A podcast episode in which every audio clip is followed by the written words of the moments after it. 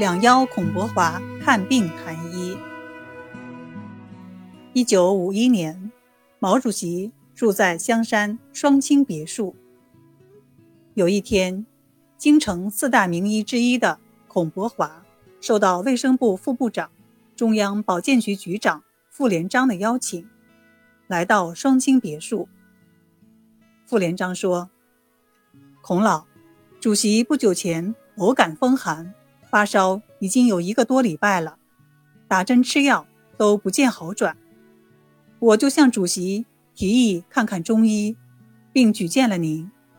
这次有劳大驾了。”孔伯华询问了一下主席最近的饮食起居，对傅连璋说：“请连璋兄不必多虑。”孔某治病，不问贵妇贫贱，都愿尽绵薄之力。毛主席见了孔伯华，伸手相握，说：“早闻孔老大名，您是孔子多少代孙呀？”孔伯华答：“第七十四代。”好啊，不为良相，便为良医。你创办的北平国医学院。为我国中医事业做了很大贡献。孔伯华第一次见主席，没想到他对自己竟这样了解，心中十分叹服。他为主席号了一下脉，看了看舌苔，安慰主席安心服药，静心休养。然后口授，由儿子孔四伯开了药方。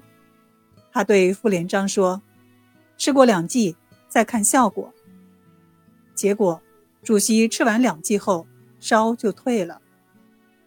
主席委托傅连璋给孔伯华打电话，对其医术赞不绝口，希望他能再来双清别墅叙谈一下。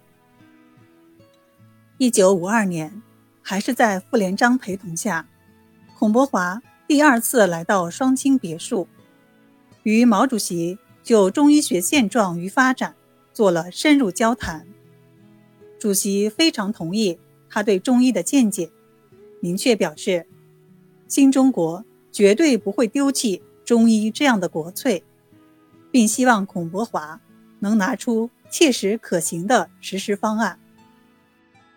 回到家里，孔伯华连夜给毛主席写了一封信，谈了他的想法。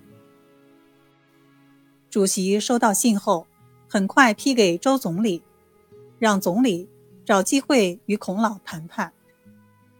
总理将孔伯华请进中南海，高兴地说：“孔老，您给主席的信我看到了。主席对你说的，使病者有所医，然必先从教育人才始。这句话非常欣赏。我们正在筹备教学大纲。”成立新中国的中医学院。